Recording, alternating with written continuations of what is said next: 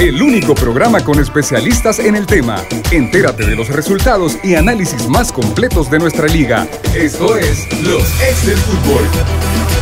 Hola, ¿qué tal? Buenas tardes, bienvenidos a los ex del fútbol en este martes. Gracias por acompañarnos en un programa más. Hoy tenemos mucho que compartir. Eh, por cierto, hay convocatoria de parte de la Federación Salvadoreña de Fútbol a las 4.30 me imagino que para dar a conocer cómo está la situación con el profesor Hugo Pérez, también parte de lo que va a ocurrir con la selección nacional. Eh, gracias por acompañarnos a través de Radio Sonora, de las diferentes plataformas digitales. Y hoy tengo angelitos a mi alrededor para que se no se vea. ¿Qué tal, profe? Albo dice. Albos. ¿Qué tal, profe? ¿Qué tal? Buenas tardes, Diana, Manuel, profe Elmer, amigos, gracias por acompañarnos. Eh, bueno, ayer me, perdí la tertulia por suerte porque pude bajar los, los decibeles del domingo. Eh, nada, aplaudir a la gente. Eh, la verdad que tenía días de no ir al estadio. Aplaudir a la gente primero que remodeló el estadio porque dejó un estadio precioso. Segundo porque es un homenaje en vida al que a mí me parece el mejor jugador que vi. Y tercero por la gente, esa comunión que hay con la gente. Vi muchísimos papás con hijos, muchísima familia. Me encantó, me emocionó un montón. Y después eh, eh, vi un partido lindo, digamos. Vi un, vi un, buen partido de fútbol, con sus eh, deficiencias, con sus errores y sobre todo con la tristeza del resultado. Pero en líneas generales, para mí personalmente, eh, mi regreso a los estadios fue muy bueno. Manuel, ¿qué tal? Muy bien, muy bien por acá, Diana, todavía con la resaca de lo sucedido eh, la semana pasada, desde lo que representó el partido en Guatemala, desde lo que representó el buen partido que se hizo el domingo, pero que se perdió, más aún con resaca de lo que, se, lo que representó el post partido y eh, el mismo domingo y pues luego las decisiones que comenzaron a tomarse el día de ayer. Ahora pues vamos a tener notificaciones especiales ya oficiales. Eh, vamos a, estar pendientes de lo que sucede en esa conferencia de prensa, que es una de las conferencias de prensa probablemente más esperadas de lo que va del año, ¿no? En, eh, no solo por la decisión tomada, sino por saber qué más querrá pronunciar la federación. Profe, ¿qué tal? Hola, ¿cómo estás Diana, Manuel, Emiliano, a todos los radioescuchas a través de Radio Sonora y las plataformas digitales? Y bueno, interesante lo que se genera en todo esto. En términos de el desarrollo del fútbol, no sé si, si consideran que este momento es como, de repente uno dice, ya tocamos fondo, ¿verdad? Una nueva circunstancia en nuestro fútbol y uno dice, escarbamos un, unos metros más, ¿verdad? Para, para seguir más abajo en ese sentido. Sin embargo, como también está la otra cara de la moneda, es buen panorama para el coordinador de selecciones nacionales, porque vamos a ver dentro de todo lo negativo, o sea, no estoy diciendo que, es una buena circunstancia este contexto. No, igualmente yo creo, entre comillas, lo mismo, para mí eh, tampoco es para mí, para mí no es un tocamos fondo. Eh, retrata una actualidad del fútbol nacional, pero creo que también se abre, un, como dice usted, un abanico de posibilidades. Sí, porque a partir de ahora el coordinador de selecciones retoma el control de todas las situaciones. La decisión a nivel de selecciones, a nivel técnico, de lo que viene es en gran medida su responsabilidad, porque la opinión técnica estará a cargo de él. Pues luego estará el comité de regularización que también en este mes eh, le han prorrogado un año y serán los responsables de sentar las bases para lo que viene en el 2026. En ese sentido, el coordinador de selecciones tiene la oportunidad de, a través del establecimiento de un perfil del seleccionador, en el entendido de que ya tiene un diagnóstico de nuestro entorno, de nuestro fútbol, ahora empieza a construir eh, las bases poniendo la primera piedra, que será eh, cómo resuelve esta situación de aquí para octubre, que hay una competición, y luego ya definitivamente eh, olvidarnos de la Copa América, a menos que a última hora nos inviten, así como le tocó a Trinito Vago llegar a Copa Oro, qué sé yo, puede pasar. Pero El Salvador puede enfocar baterías para competir en la eliminatoria del 2026. Y lo digo así, competir. creo yo que Eh, hablar del tema de que se que si qué posibilidades tenemos está difícil, pero creo yo que se puede competir. Y el panorama es, para que tengan una idea, el formato de eliminatoria vendrá muy similar a lo que tenemos en esta Liga de Naciones, clasificación para lo que es eh, Copa América. Entonces, ahí podemos tener un panorama de a dónde estamos y qué tanto hay que trabajar. Y hablando de esa situación de la salida del profesor Hugo Pérez, eh, yo les quiero hacer una pregunta a los tres, si este es un nuevo comienzo o un nuevo retroceso también que puede tener la selección nacional. Es, es, una muy buena pregunta y es totalmente válida. Eh, tanto así que me, agarró. Sí, sí, sí. Me agarró desprevenido. Es totalmente válida. Mira, eh, siempre eh, que se corta un proceso, definitivamente es volver a empezar de cero. Siempre es volver. Hablábamos siempre de esa situación, es como agricultura. Eh, que más la cosecha anterior y volver a empezar de cero y, y desechás lo que quedó y, y bueno, Así, no, así nos ha ido. Ahora, ¿qué tanto aquella cosecha que estabas teniendo es lo que te podía dar el rédito proyectado? Ese es el tema.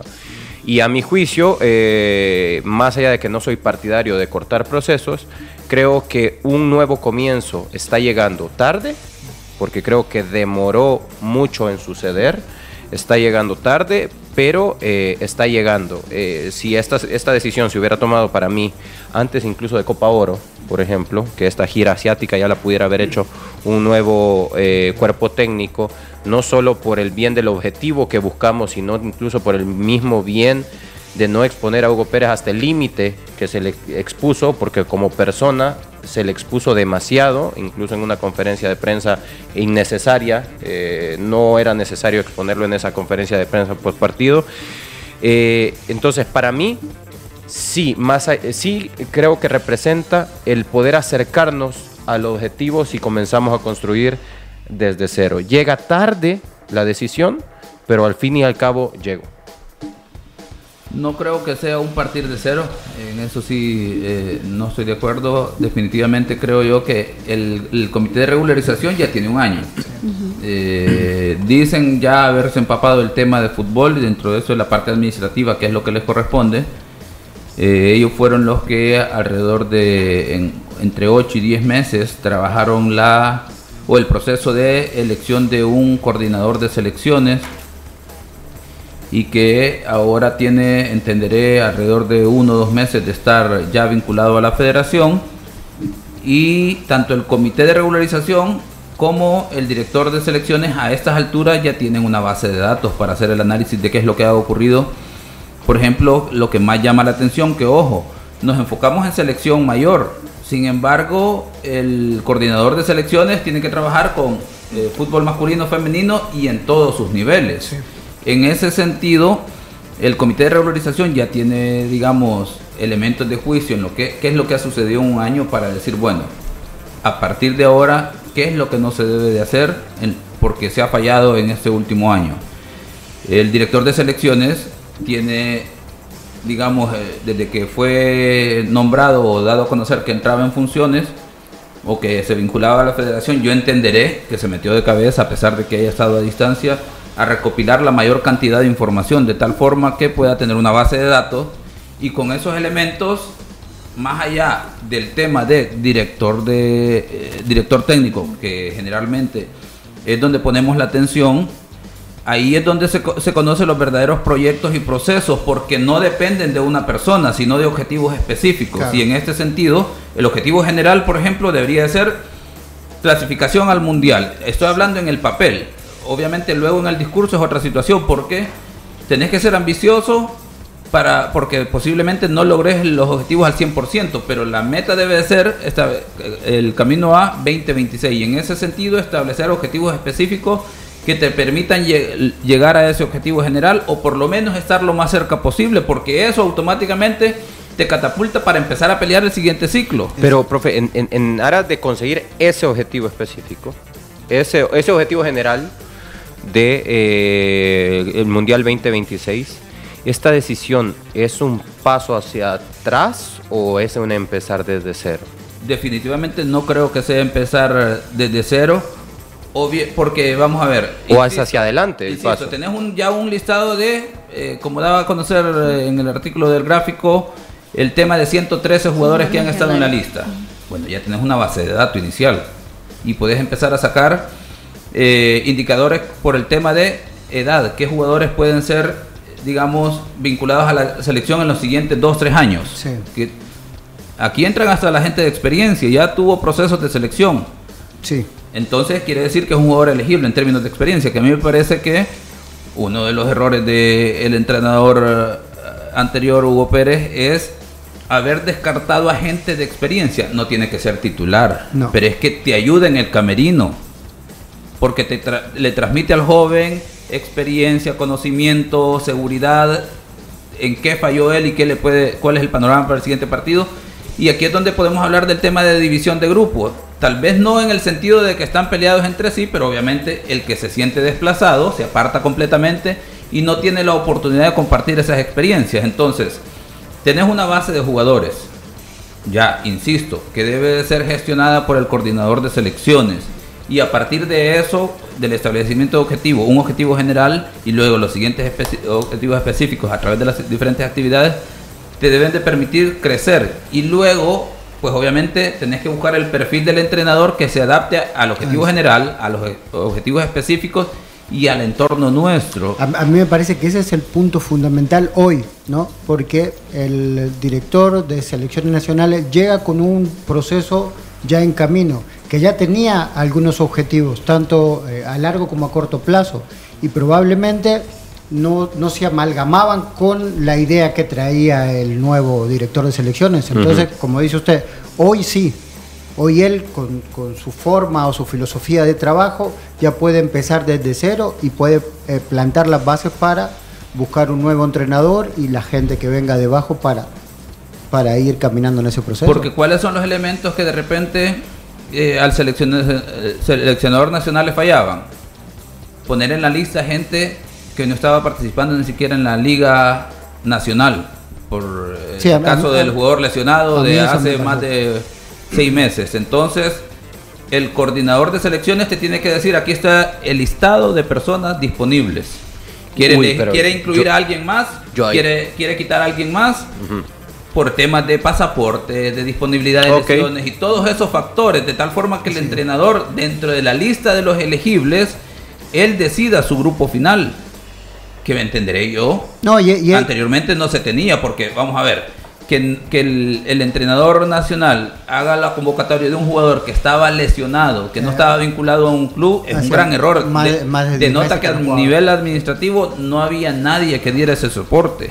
Pero no le corresponde al mismo entrenador estar al tanto de eso. A mí me parece. No, es que. Eh, al entrenador, más que estar él eh, atento, decirle a.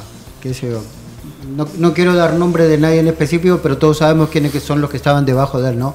No solo Gerson Pérez, eh, William Rendero, Juan Carlos Serrano, toda esa gente, ¿no? Sobre todo Serrano, que es el que maneja más o menos esas edades. Entonces, decirle, Juanca, por favor, ¿podés ver a ver en qué situación está Giovanni? Recuerdo este jugador que, tenía este perfil y eh, es por eso que recordando este jugador que tenía este perfil, yo quisiera que pudiéramos averiguar a dónde está. Pero todo está en darle seguimiento a la liga.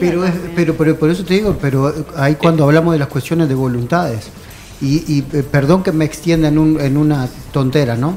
Pero Giovanni Ávila vive acá en Santa Tecla vive en Santa Tecla, no es que tenías que ir a buscar un jugador que, hace 10 meses que no juega al otro lado del país. Entonces, a mí eso me, parece un error gravísimo. Pero en ese sentido, Emiliano, hay una situación. Vamos a ver. Les voy a poner el panorama y démosle vuelta a eso en la labor del árbitro en un partido de fútbol. Sí. Es responsabilidad en un deporte de alto rendimiento que el árbitro esté pendiente de los aspectos de seguridad? No. No.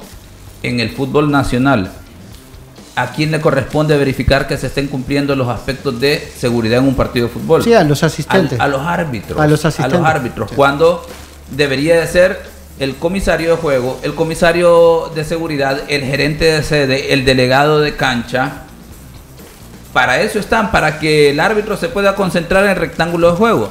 A nivel de selección, el entrenador debería decir, estos jugadores quiero yo, a su equipo técnico, de tal forma que el equipo técnico pueda decir en un momento, estos están disponibles y estos no por estos elementos. Si tenías en mente, por ejemplo, al jugador de Santa Tecla, te comento que hace seis meses el jugador está en tratamiento, está lesionado, está desvinculado de la participación de un club y como consecuencia, en ese sentido, ver esos aspectos, pero debe de tener un equipo de trabajo. Entonces, obviamente algo fallaba porque tendría que ver el tema de comunicación, el tema del listado, definitivamente, que no le permitían al entrenador tener eso, definitivamente. Entonces, insisto, ahora el coordinador es el encargado de eso.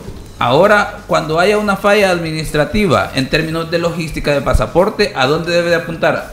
Al, coordinador, porque, insisto, él debe de proveerle el listado de tal forma que eh, el entrenador finalmente elija y diga, esto no se puede porque no tiene, va el caso del, chico Nelson Blanco, que el entrenador lo incluyó y no hubo nadie que le pudiera decir, mire, ya verificó el tema de su pasaporte, de si va a poder estar disponible, sí o no, definitivamente. Entonces... Yo creo que en el caso de Nelson Blanco, por ejemplo, es un caso en el que conscientemente de la situación, el entrenador lo incluyó esperanzado en que, en que iba, iba a poder contar con él en el tiempo, ¿no? Eh, ahí sí, a mí se me hace que cuando él consultó, porque quiero, quiero pensar eso, ¿no? Que él consultó si iba a estar disponible el jugador en tal fecha y eh, de parte de dirección deportiva o a quien corresponda le contestaron si va a estar disponible para los partidos de Guatemala y Es que aquí viene el punto, Manuel. El entrenador puede dar su lista pero aquí es la parte administrativa, en el caso del coordinador, que, debe de explicar, el entrenador quiere a este jugador, pero estamos haciendo las gestiones para ver si está disponible para el partido. Existe la posibilidad de que no esté, está a petición del entrenador. Entonces, porque esas aclaraciones son necesarias, porque de lo contrario te hace ver que alguien no está haciendo su trabajo. Y ya la responsabilidad es del entrenador. Aunque como lo plantea vos, verdaderamente ese sea el punto, que el entrenador diga, yo lo quiero a pesar de que hay un riesgo de que no esté pero alguien tiene que dar esa explicación. De repente no puedes tener también al entrenador dando esas explicaciones, sino enfocarse en la preparación del partido en sí mismo, en cada competición. Y ahí la diferencia en algo que yo insisto, que se ve en administración, que se ve en sociología, el rol y función. El rol y función te va a determinar muchos aspectos de cómo se debe corregir todo eso definitivamente.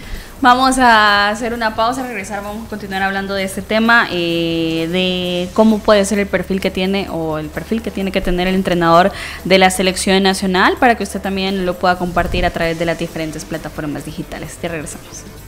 Los ex del fútbol. Regresamos.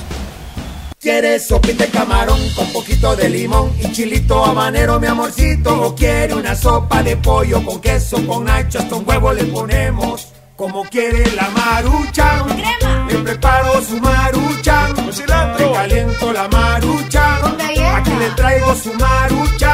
Sí. Y yo la quiero. Con nacho, aguacate, cebolla, pepino, tomate, elote con queso, tortilla tostada. Maruchan, combina con todo. Siempre al mejor precio.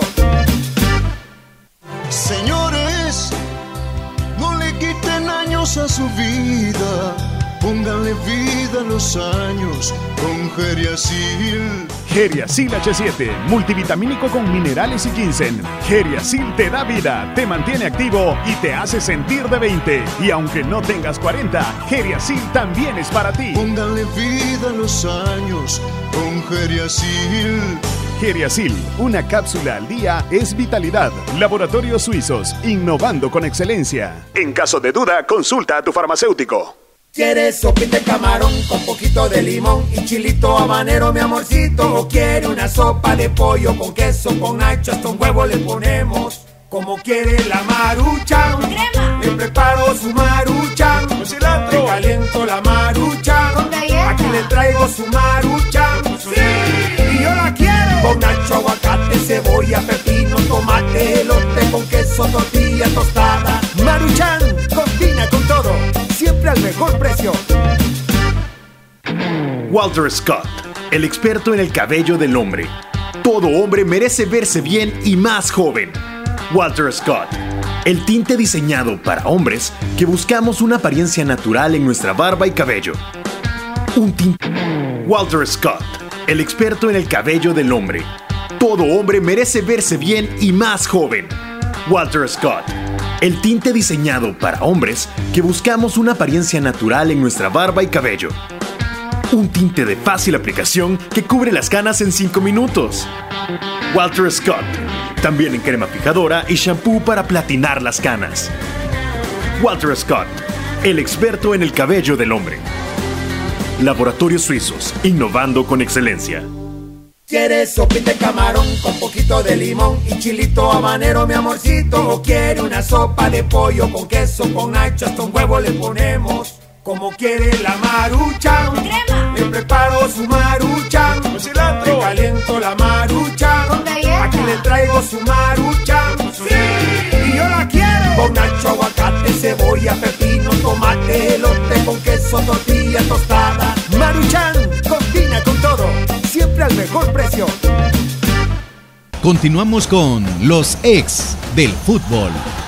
Continuamos con más de los ex del fútbol. Gracias por su sintonía. Que el cansancio y el desgaste de la vida no te impida vivir momentos inolvidables. Recupera tu vitalidad con Geriasil. Geriasil con minerales y ginseng. Geriasil H7 te da vida, te mantiene activo y te hace sentir de 20. Póngale vida a sus años con Geriasil. Calidad de laboratorio suizo. Qué bárbaro. Vamos a continuar hablando de, esta situación de la selección nacional, porque sí es cierto, hay que eh, hablar de lo que se viene para la selección, la proyección. Eh, tenemos comentarios eh, en donde dicen, es difícil o no es momento para dar un nombre, puede ser, pero creo que también es bueno tener el, el, pensamiento de quién tiene que, qué, qué perfil debe de tener el técnico de la selección nacional porque es una situación eh, difícil lo que ha pasado con eh, el rompimiento del camerino, porque no, hay que mencionarlo así, una situación que pasó entre los jugadores. El mismo Gerson Mayen lo comentaba a través de sus cuentas oficiales. También eh, los partidos que se vienen, la clasificación al próximo 2026. Entonces sería idóneo tener ya un técnico oficial sería idóneo tener momentáneamente un técnico o interino como es conocido. Debe ser nacional, debe ser extranjero. ¿Qué piensan ustedes? Si, me permiten adelantarme en el sentido de repente, eh, por lo que decía nuestro señor productor en temas de los comentarios que puede haber del aficionado, en temas de fútbol eh, el tiempo juega un rol determinante y no puedes dar ventajas. Obviamente hay que tomar decisiones, cerrar una página y enseguida la siguiente. O sea, el esperar, pues obviamente retrasa las decisiones y el, eh, iniciar lo que sigue, el siguiente proyecto. Valga la redundancia en ese sentido. Ahora, en ese, bajo esa perspectiva tenemos que diferenciar que el comunicado de la federación es hay una pausa porque va a haber un interinato mientras se toma la decisión final en relación a un proyecto quizás con un mediano mediano largo plazo digámoslo así si lo hacen las elecciones de, primer mundo. Y en este caso veamos los vecinos el caso de México que le da el interinato a Jaime Lozano y con bastante convicción, incluso del mismo entrenador, de que no iba a ser el que iba a continuar, inician el proceso de evaluación del perfil del siguiente entrenador y luego el desempeño que él da en Copa Oro termina, digamos, convergen, eh, eh, llegando a un punto de convergencia entre su desempeño y lo que la selección o la Federación de México está buscando. Y obviamente aquí confluye todos los factores, creo que en términos de la prensa mexicana ha bajado el tema de la efervescencia, de atacar al entrenador, porque creo que le tienen mucho respeto, primero por ser nacional, porque también tiene un perfil profesional, cómo se ha desempeñado y el último logro de Copa Oro. Veamos lo de Estados Unidos. Hace una pausa con Berhalter por el tema de otras situaciones que se están dando en el entorno. Pone un interino para el proceso de la fase de Liga de Naciones y eh, el proceso de la Copa Oro. Llegan a la conclusión de que debe continuar y les permite definitivamente hacer esa evaluación. Entonces, claro, nosotros ni por cerca somos México, ni por cerca somos Estados Unidos, porque para empezar, ellos no han tenido eh, una comisión de regularización, porque implica que a nivel administrativo al menos están en eh, línea con los estándares de FIFA y CONCACAF. Eso ya es una gran ventaja a nivel de estructura. Nosotros estamos en ese periodo, digámoslo, positivamente de transición. Pero estos son los que tienen que tomar la decisión. Y por lo tanto no hay que esperar en el sentido de que hay que nombrar un interino para los compromisos de octubre y en ese periodo entrarán al, a la evaluación de un perfil y luego de posibles candidatos. Y esto así es. Es que, eh, de hecho, el comunicado eh, reza de esa forma, ¿no? Se está, eh, en el último párrafo habla acerca de, ya se encuentra de manera paralela, ya se encuentra la, comisión estudiando las alternativas de cuerpo técnico para enfrentar los partidos que restan de Liga de Naciones en mes de octubre y para luego afrontar los partidos de clasificación a Copa del Mundial. Yo creería que eh, en ese sentido lo que debe hacer eh, la comisión es eh, no yo, yo no pensaría en apresurarme para encontrar ya el cuerpo técnico que, que a ver, para establecer el, cuerpo técnico que va a enfrentar las eliminatorias, no debería estar apresurado por los compromisos que se tienen de Liga de Naciones. Yo creo que pueden verse como cosas independientes y tal vez si las cosas salen bien, pues entonces que una cosa lleve a la otra, que ese interinato pueda extenderse en, un, el plano ya de, eh, de eliminatoria. Ahora bien, para llegar a un nombre hay que pasar por perfiles, como bien dice usted, eh, profesor. Para pasar por perfiles hay que estudiar requerimientos. ¿Qué requerimiento tiene la selección? ¿A qué va a jugar? Eh, cuál es, desde dónde partimos, cuál es la base de datos de jugadores, cuál es el que más se, se, adecua a un perfil de lo que queremos. Y lo que más toma un papel protagónico es el tema presupuesto. Y no quitemos la mano del renglón de eso porque para mí ir a conseguir un perfil que sea carísimo o que sea medianamente caro escapa de los recursos y las posibilidades de presupuesto que tenemos. Sobre, sobre todo porque después eso te limita para todas las demás herramientas. Exacto. O sea, Boca, que, que me parece bien, ¿no? No gastás. Invertís en un entrenador de un gran cartel. Pero después las condiciones del jugador, si, si van a mermar o no van a mejorar, entonces es contraproducente. Sí, y pongámosle números, escatimemos o, más o menos especulemos en cuanto a números. Eh, hablemos acerca de que, por ejemplo, un entrenador te puedes de, buen nivel, entre 45 mil, 50 mil dólares, eh, más o menos podría estar un entrenador que vos digas. Yo te lo hago por 5. Bueno, yo lo, ya, sé. Ya van a aparecer. Pero bueno, 45 mil, 40 mil, 45 mil dólares. Estamos hablando de una cantidad de dinero que en primer lugar... Casa carro. Tendría, aparte de casa, carro, condiciones, tendríamos que destinar ese dinero a una estructura que también te permita trabajar con selecciones. No, no perdón, Manuel, pero, pero no, se me quiere ir a esta idea y que no tiene nada que ver con esta comisión de ahora. Pero vos hablas de un entrenador con ese perfil y con eh, esos requerimientos, no casa, carro, eh, boleto familiar y todo lo demás. Eso no se puede permitir porque hace dos años o algo así apareció eh, tanto Darwin Serén como Nelson Bonilla con una bolsa de taco para las selecciones juveniles. Entonces no podés gastar tanto en un entrenador si los chicos de las selecciones juveniles no tienen zapatos para entrenar. Entonces, a lo que voy es, aparte de que ese presupuesto lo podés redirigir a la estructura y a las condiciones que le estás dando a tu selección en campamentos, en preparación, etcétera, en fogueos, etcétera. Aparte de eso, ponele que lo traes. Lo que va a suceder después es que cuando este entrenador no funcione, te va a costar liquidarlo porque no hay dinero para liquidarlo. Y vamos a entrar en otro círculo vicioso en donde, ¿y cómo lo liquidamos si no hay dinero y las cosas no están funcionando? Pero es que aquí creo yo que viene la clave, como les decía yo, establecimiento de objetivos. Exacto. Luego, ¿cuál es el plan? Y a partir del plan, pues obviamente tenés que hacer a la, a la, par el plan de mercadeo, vender ese proyecto que tenés de tal forma que sea financiable en los tiempos que lo tenés planificado.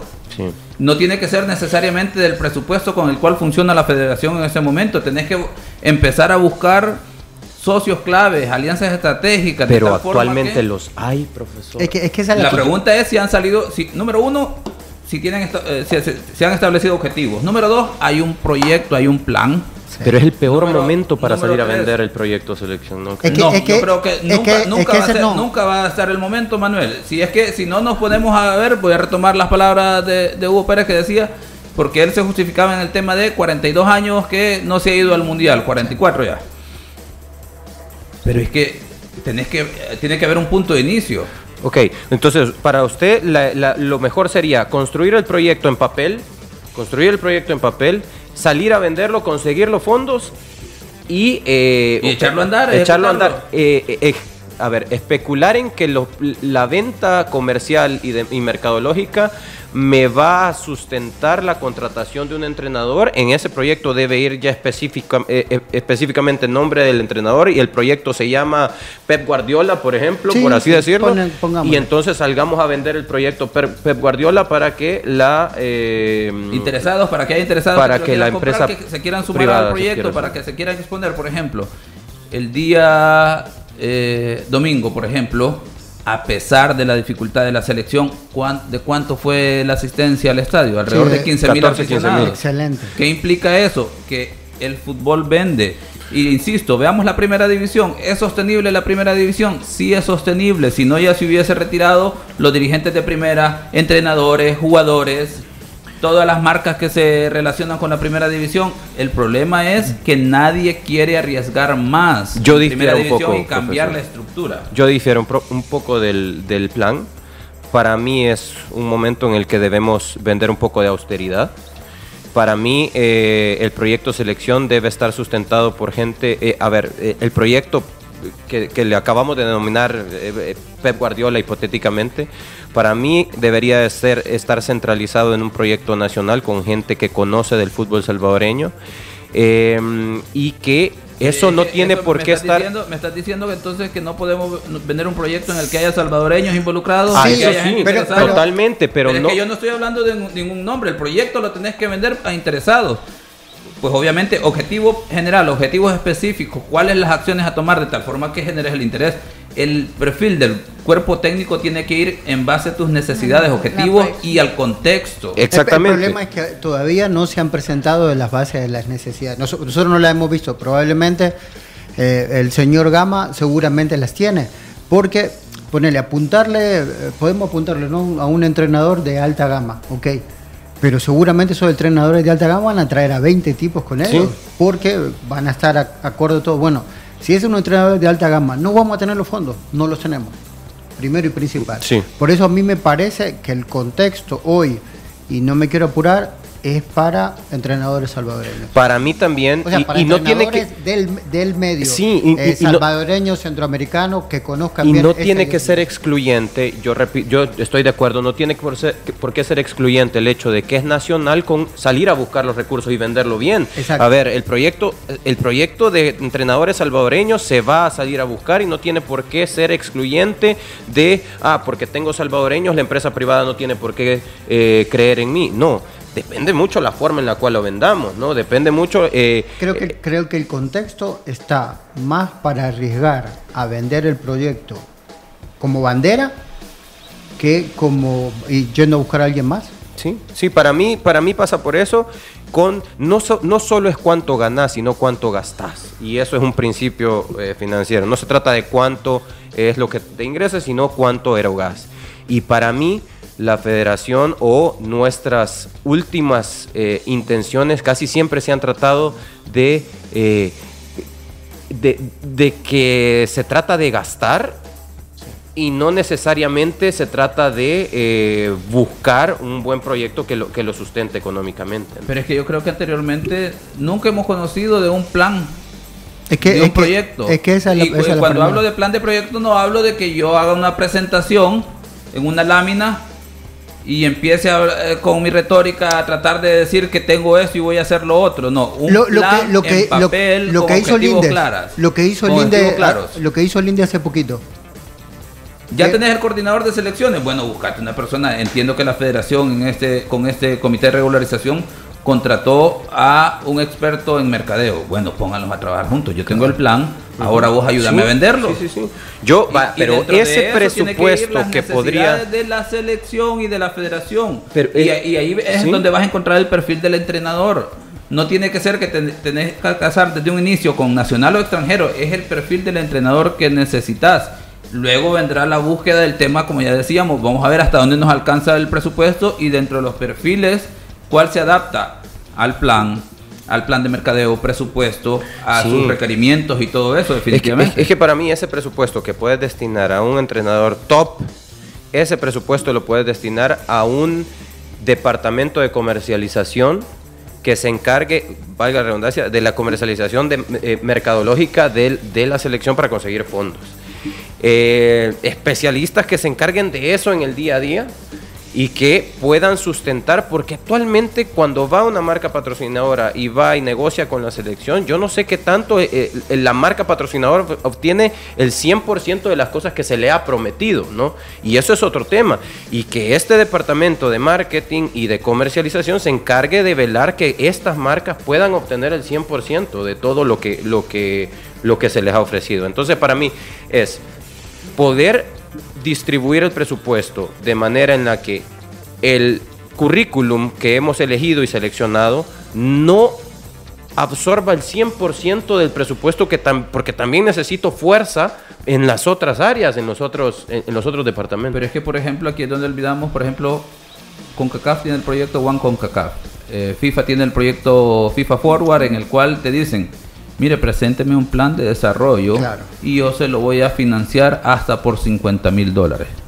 El tema es, se han presentado esos planes, pero más allá de presentar el plan es verdaderamente con objetivos claros, realistas, actividades específicas que me permitan ejecutarlo y lograr esos objetivos, en pocas palabras, lograr desarrollo en el fútbol, esa es la pregunta. ¿Hemos visto algo de eso? Porque posiblemente la federación y hablo de la administración anterior o las anteriores, pudieron haber estado recibiendo el paquete de 50 mil dólares por el proyecto, pero la pregunta es, ¿se ejecutó ese proyecto? ¿Lograron los objetivos? Esa es una situación bien aparte. Y luego es, es que los proyectos de desarrollo también ya debe de verlo la federación como proyectos, digamos, en los cuales también se deben de mercadear de manera individual y que deben de recibir su financiación y no depender de la selección mayor, porque son situaciones separadas completamente en términos de cómo las vas a proyectar. Obviamente lo ideal sería que a nivel de selección mayor te permita generar una actividad económica que te financie más holgadamente todos los proyectos de desarrollo. Teoría del derrame sería en, otro enfoque, ¿verdad? Pero, eh, ¿qué pasa si fracasas en, en, selección nacional? Los planes de desarrollo tienen que tener su propio presupuesto, definitivamente, para que sigan caminando. Por, por eso a mí me parece correcto lo de Manuel, que de fortalecer las otras áreas como tontera, ¿no? Un departamento de tecnificación, el departamento de desarrollo de fútbol infanto juvenil y todas esas cosas. Que entiendo que la federación no lo tuvo nunca eso. Y es un, un buen momento para empezar a pensar en eso, para que independientemente de que sea el entrenador, las otras áreas sigan trabajando de una forma normal. me, está, me estoy enojando. Vamos a leer unos mensajes acerca de esta situación de la selección nacional. Flamencos dice, por muy mala la liga que tengamos, por muy malas canchas que tengamos, por muy malos dirigentes que tengamos, El Salvador ha estado a puntitos de asistir al Mundial del 98 y otro más si se puede. César Ballestero dice, saludos, Costa Rica le puede ganar a El Salvador, dice eh, Juan Rodríguez, está feliz Manuel Lisandro, dice. Eh, José Roberto Morales, una pregunta, si en Fuegos también se va, porque el auxiliar, auxiliar era el hijo de Hugo, aún no sabemos qué hacía Mauricio o si hacía algo. Eh, dice Roberto, Eduardo Lara trabajó con menos recursos y nunca se excusó en eso, no aceptar errores. En verdad los Pérez no eran los indicados para este puesto, primero porque Pérez hijo, el auxiliar, trabajaba para otro equipo, para otro país al mismo tiempo que para la selecta.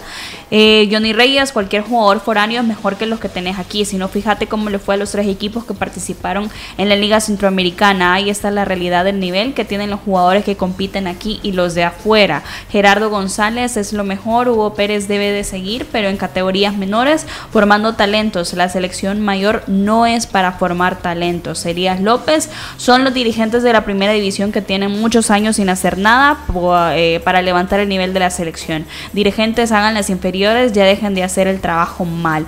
Eh, Juan Rodríguez dice, el quiebre de la selecta de Hugo Pérez empezó con el problema con la ropa de frío en Estados Unidos y después antes del partido ante Canadá. Después de ese partido ya nada fue igual. Gracias por sus mensajes a través de Genios de la Tribuna. Vamos a hacer nuevamente una pausa y a regresar vamos a hablar un poco también de la Liga Mayor. Los ex del fútbol. Regresamos. ¿Quieres sopita de camarón con poquito de limón y chilito habanero, mi amorcito? ¿O quiere una sopa de pollo con queso, con nacho, hasta un huevo le ponemos? Como quiere la marucha, crema. Le preparo su marucha, con cilantro. Le caliento la marucha, con Aquí le traigo su marucha, sí. Y yo la quiero con nacho, aguacate, cebolla, pepino, tomate, elote con queso, tortilla tostada. Maruchan, combina con todo siempre al mejor precio. Walter Scott, el experto en el cabello del hombre. Todo hombre merece verse bien y más joven. Walter Scott, el tinte diseñado para hombres que buscamos una apariencia natural en nuestra barba y cabello. Un tinte de fácil aplicación que cubre las canas en 5 minutos. Walter Scott, también en crema fijadora y shampoo para platinar las canas. Walter Scott, el experto en el cabello del hombre. Laboratorios Suizos, innovando con excelencia. ¿Quieres sopita de camarón con poquito de limón y chilito habanero, mi amorcito? ¿O quiere una sopa de pollo con queso, con nacho, hasta un huevo le ponemos? Como quiere la marucha, crema. Le preparo su marucha, con cilantro. Le caliento la marucha, con Aquí le traigo su marucha, sí. Y yo la quiero con nacho, aguacate, cebolla, pepino, tomate, elote con queso, tortilla tostada. Maruchan, combina con todo, siempre al mejor precio. Señores, no le quiten años a su vida Pónganle vida a los años con Geriasil. Geriasil H7, multivitamínico con minerales y ginseng. Geriasil te da vida, te mantiene activo y te hace sentir de 20. Y aunque no tengas 40, Geriasil también es para ti. Pónganle vida a los años con Geriasil. Geriasil, una cápsula al día es vitalidad. Laboratorios Suizos, innovando con excelencia. En caso de duda, consulta a tu farmacéutico. ¿Quieres sopita de camarón con poquito de limón y chilito habanero, mi amorcito? ¿O quiere una sopa de pollo con queso, con nacho, hasta un huevo le ponemos? Como quiere la marucha, crema. Le preparo su marucha, con cilantro. Le caliento la marucha, con Aquí le traigo su marucha, sí. Y yo la quiero con nacho, aguacate, cebolla, pepino, tomate, elote con queso, tortilla tostada. Maruchan, combina con todo siempre al mejor precio. Continuamos con los ex del fútbol. Continuamos con más de los ex del fútbol. Walter Scott, el experto en el cabello del hombre, tinte de fácil aplicación que cubre las canas en barba y cabello en solo 5 minutos. También está disponible en shampoo y crema fijadora para platinar las canas. Walter Scott, el experto en el cabello del hombre, calidad de laboratorios suizos. Y ahora continuamos hablando, pero esta vez del tema de la Liga Mayor el eh, profe Elmer tiene que hablar también tras estas siete jornadas cómo ha estado la actuación de los árbitros en los escenarios deportivos, profe. Bien, en ese sentido, eh, hablar que todavía no logramos ver líneas de actuación claras en términos de arbitraje. Eh, eso se resume en lenguaje técnico unificación de criterio. Y unificación de criterio implica el hecho de decir, a ciertas situaciones similares la misma sanción técnica y disciplinaria. Eh, y luego pues hemos caído en otra situación del hecho de eh, las designaciones arbitrales específicamente en eh, debutantes en este torneo, terminando el torneo anterior y este que uno no identifica si está, cuál es la estrategia en términos de si quieren rejuvenecer el arbitraje, permanecen árbitros que ya han estado por, eh, digamos, un periodo largo dentro del circuito de primera división y además de eso ya eh, con muchos años digamos, eh, de edad, no solo en el circuito de primera división, que más allá del tema de edad es el tema de si están rindiendo al estándar que, se está exigiendo. Entonces, no hay un estándar definitivamente y por lo tanto eh, la puerta queda abierta que cualquiera pueda arbitrar. Y luego el tema del debut decía que no están debutando jóvenes, incluso los que han debutado son eh, mayores que un grupo de jóvenes que ha destacado en los últimos, alrededor de los últimos cinco años. En ese sentido no hay, no hay coherencia en ese aspecto de tratar de desarrollar el arbitraje. Pareciese que va más encaminado a aumentar el número de árbitros en primera división, pero no el tema de la calidad de desempeño.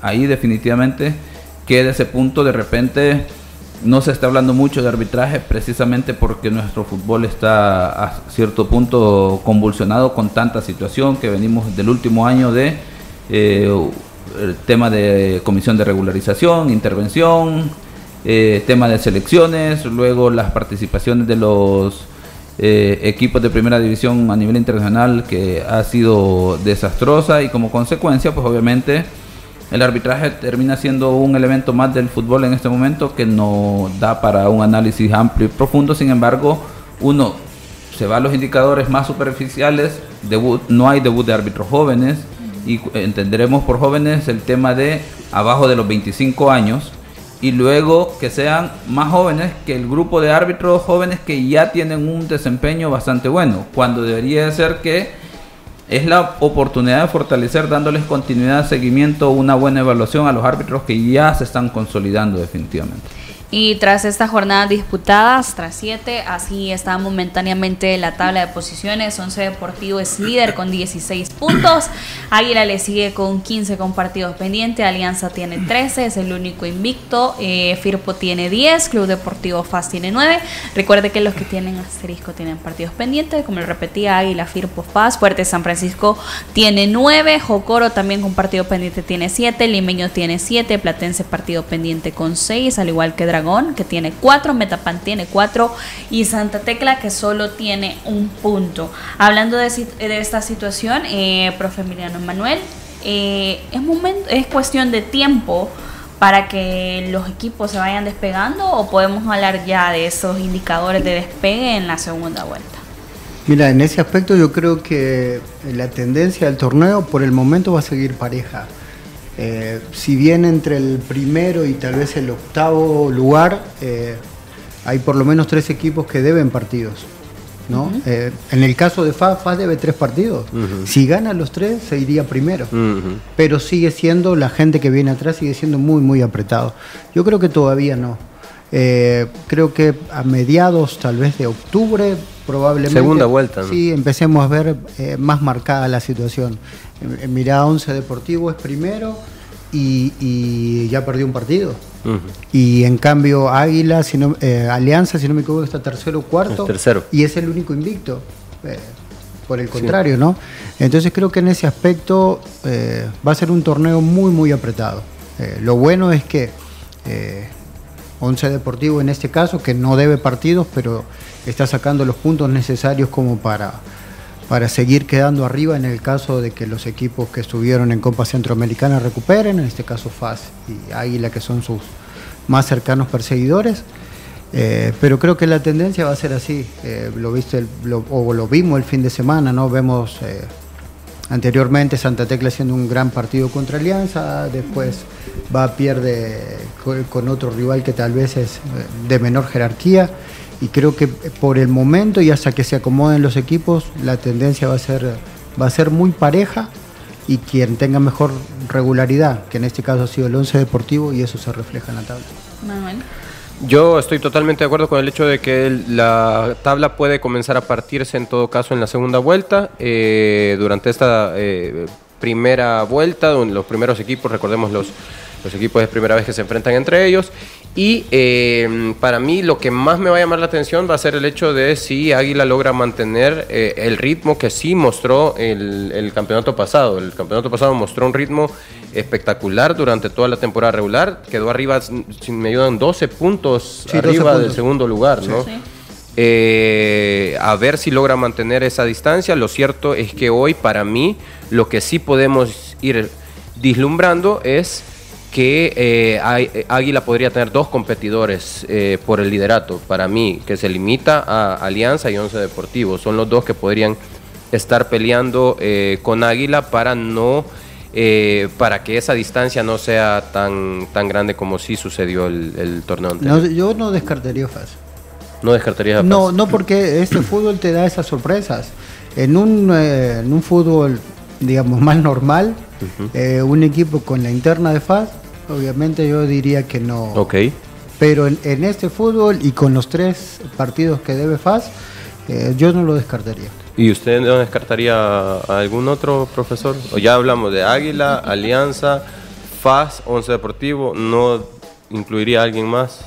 No, eh, vamos a, podríamos hablar, por ejemplo, del fenómeno de Metapan, si va a reaccionar y es interesante porque la Junta Directiva en ese momento eh, ha tomado la continuidad del entrenador a pesar de que él dijo que dejaba en manos de, la Junta Directiva su con- continuidad. Hablamos de Metapan y, y Jorge Sarco Rodríguez. Porque es un repente- experto en cambiar de tema. de repente contra, contra Águila vimos que uh, Metapan hizo un primer tiempo, ¿verdad? Tanto así que tenía de repente el partido en su bolsa.